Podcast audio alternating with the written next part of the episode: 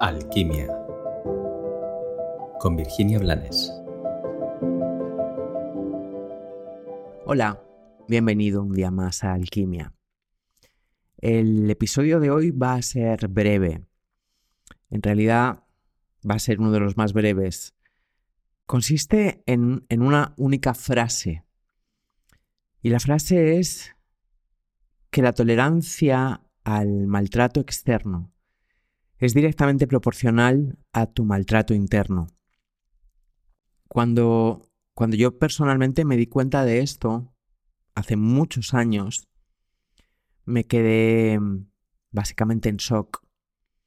Me dio tanta claridad, tanta claridad para darme cuenta, para reconocer que todo lo que me hacían o todo lo que yo me dejaba hacer no era más que un reflejo de lo que yo me estaba haciendo dentro, que de forma bastante inmediata se cayeron muchas formas de maltrato interno en mí, porque ya no quería vivir más eso, y tampoco quería utilizar a los demás, a mis amigos, a mis parejas, a los que me rodeaban, para manifestar aquello que yo no estaba viendo, como un comportamiento o una inercia en mi interior.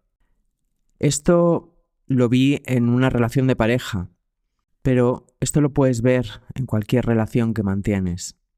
Es evidente que si nos han criado con gritos, estamos acostumbrados a que nos griten aunque no nos guste. Pero supón, por ejemplo, que tú te hablas a ti mismo insultándote. Conozco a muchas personas que por desgracia se hablan descalificándose e insultándose. Si tú a ti mismo te dices perdón por la palabra, pero si tú te dices que eres un gilipollas, cuando alguien externo utiliza esa palabra para referirse a ti, no te resulta extraño. No eres consciente de lo agresivo que es, porque estás habituado a oírlo dentro de tu cabeza. Y desde ahí puedes llevar el ejemplo a todos los ámbitos. Otro ejemplo que no tiene que ver con un maltrato tan, tan evidente es el de la autoexigencia. Este personalmente lo he vivido y tengo que aún tengo que seguir prestando mucha atención para no caer en esta trampa.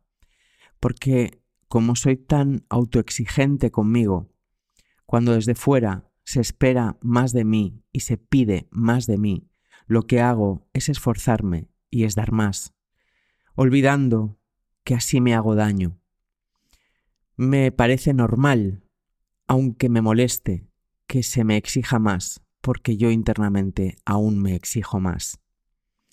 Si comprendes esta frase que te he compartido al principio del episodio, vas a comprender que cuando tú te tratas con amor, no vas a tolerar que nada ni nadie te trate sin el amor que tú te das a ti mismo y por ende no vas a resonar con personas que se mueven desde actitudes nocivas de maltratadores o actitudes nocivas que son simplemente destructivas, porque te va a rechinar, porque tú te habrás dado cuenta de que puedes vivir de otra manera y de que puedes ser tratado como mereces, como tú te tratas a ti mismo de igual forma tratarás a los demás.